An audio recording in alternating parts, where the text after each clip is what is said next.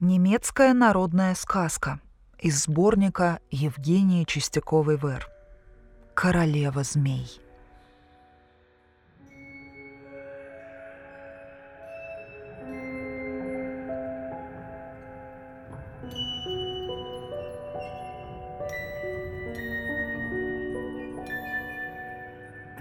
Жители одного прелестного острова с некоторых пор были в смятении и ужасе. На нем завелись змеи. Сперва их было очень немного, потом стало больше. Наконец, в каждой заросли, в каждой чаще шевелились эти противные ядовитые твари. Все иностранцы, жившие на острове, уехали – Уроженцы тоже охотно переселились бы в другую страну, но у них были земли, дома, поля, и, бросив свое имущество, они сделались бы нищими. Многие из несчастных уже умерли от ядовитых укусов, остальные постоянно дрожали. Понятно, удавалось убивать змей, но вместо убитых являлись новые – они ютились под камнями, в сухих листьях, в траве, в кустах, заползали даже в дома. Нигде нельзя было спрятаться от них. Несчастные островитяне просили у всех совета и помощи, но никто не мог им помочь. Наконец, даже корабли, которые привозили товары на остров, отказались приставать к его берегам. Мореплаватели боялись, что к ним заползут змеи. Жителям несчастного острова даже запретили переправляться на большую землю, чтобы они как-нибудь не завезли с собой опасных змей. На острове жил очень древний мудрый старик, которого все глубоко уважали. Он жил как отшельник, никого не видя, кроме внука по имени Беппо. Родители мальчика умерли, ни сестер, ни братьев у него не было, и старик приютил его – Несмотря на бедность, Беппо был весел, всем доволен и добродушен. Он сторожил коз соседей, а в празднике ловил с лодки рыбу. Раз жители острова пришли к почтенному старцу, рассказали ему о своем несчастье и спросили, что им делать. «Я думаю», — ответил он, — что на нашем острове поселилась королева змей и призывает сюда своих подданных. Ее легко узнать по маленькой короне, которая она носит на голове. Если кто-нибудь убьет змеиную королеву, то остальные змеи тотчас же уползут. Однако убить ее трудно, и человек, который решится на этот подвиг, вряд ли останется жив. Его слова опечалили жителей острова, потому что отыскать змеиную королеву было мудрено. А вдобавок никому не хотелось идти на верную смерть. Тем дело и кончилось. Змеи продолжали кишеть в камнях и кустах, а жители острова дрожать и плакать. Однажды Беппо сидел в своем челноке с удочкой в руках и смотрел в светлую, чудно-голубую и прозрачную, как хрусталь, воду. Был праздник. Наловив рыбы для себя и для деда, он поплыл дальше. Челнок был стар и ветх, поэтому Беппо не решался уйти подальше в море, а продвигался вдоль берега. Над водой поднимались высокие крутые скалы, только в немногих местах виднелись отлогие отмели, на которые можно было выйти. Местами прибой выбил в утесах небольшие площадки. Волны сильно ударялись о камни и с пеной откатывались назад. Вскоре Беппа заметил большое темное отверстие, очевидно, вход в пещеру. И ему очень захотелось узнать, велик ли подземный грот. Однако он не решался ввести лодочку в отверстие пещеры и неподвижно сидел, нерешительно поглядывая то на темные утесы, то на начало грота. Вдруг он увидел на камнях змею, которая сползла вниз к воде.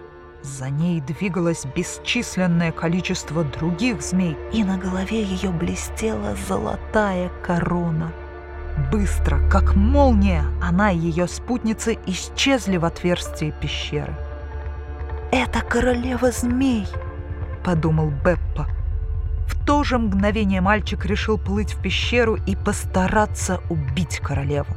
По словам его деда, ее можно было лишить волшебной силы, сняв с ее головы золотую корону. Конечно, она могла укусить его своими ядовитыми зубами, но Беппа решил, не думая о себе, попытаться спасти людей.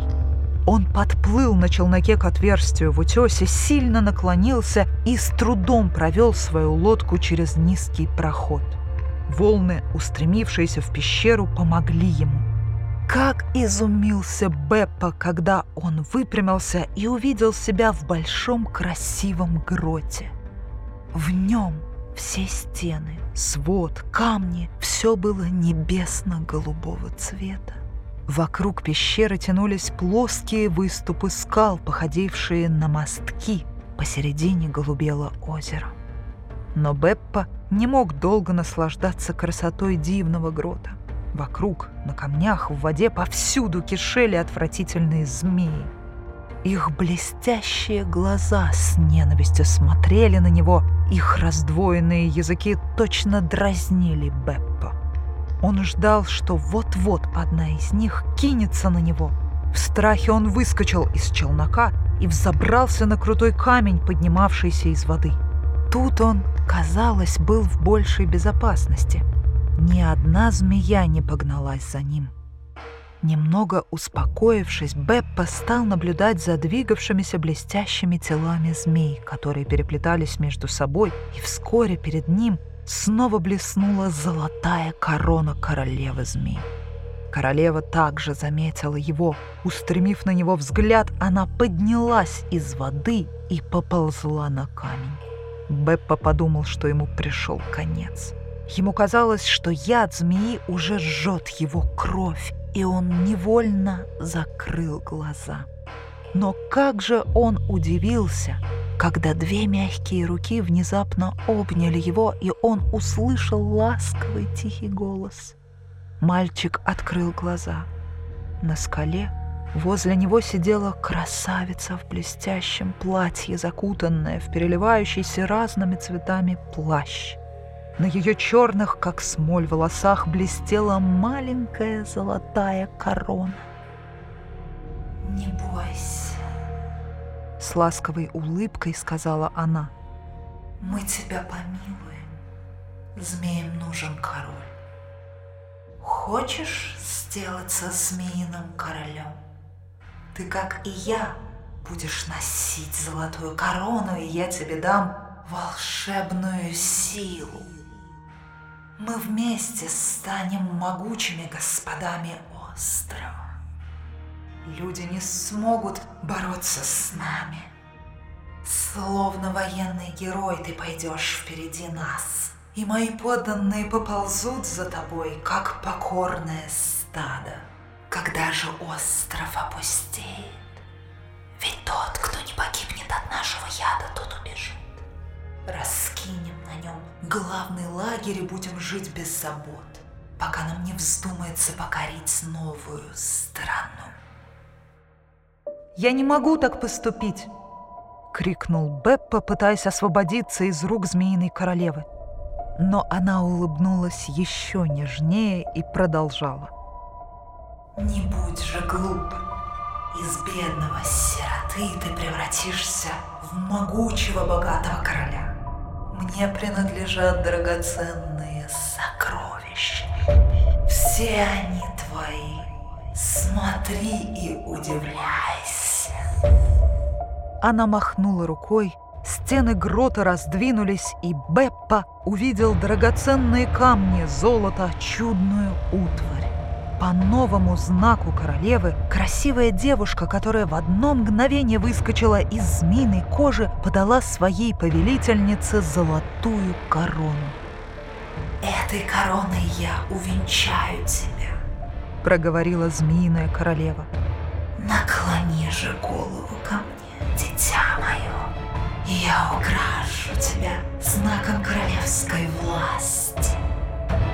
Но Беппа Беппа с гневом оттолкнул ее, сказав, «Я скорее умру, чем соглашусь быть твоим союзником. Можешь принимать какой угодно образ, ты все же останешься змеей, которая внушает мне ужас и отвращение». Красивые черты лица змеиной королевы исказились так, что оно сделалось отвратительным, и от ярости она зашипела, как настоящая змея. «Я отплачу тебе за насмешку. Ты погибнешь от моего гнева!»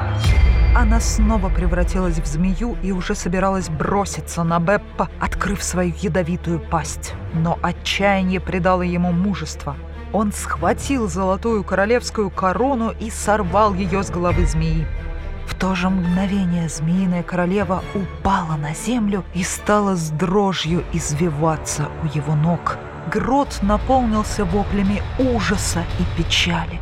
Змеи бросались одна через другую, стараясь уползти. Ни одна из них не поползла на помощь королеве. Она же умоляла Беппа вернуть ей корону, но мальчик и не подумал об этом. Высоко подняв корону, он вскочил в челнок и уплыл через отверстие грота. Позади он слышал жалобные вопли. Потом змеи громадным клубком выкатились из пещеры и исчезли в море. Беппа стал грести изо всех сил. Вскоре вернулся домой и рассказал деду все, что с ним случилось. Показал он ему и корону. Старик похвалил его за твердость и посоветовал ему бросить драгоценность в огонь. Беппа так и сделал. Высоко взвилось пламя, послышались шипение и свист. Вдруг к очагу подползла змея и сама кинулась в огонь. Пламя охватило ее. Конечно, это была королева змей. С этого времени остров освободился от змей.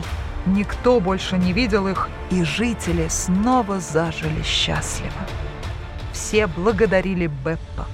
Удивительный голубой грот, который он открыл, сделался гордостью острова, источником его богатства. Теперь на остров стекались путешественники, чтобы посмотреть на это чудо природы и услышать историю королевы змей.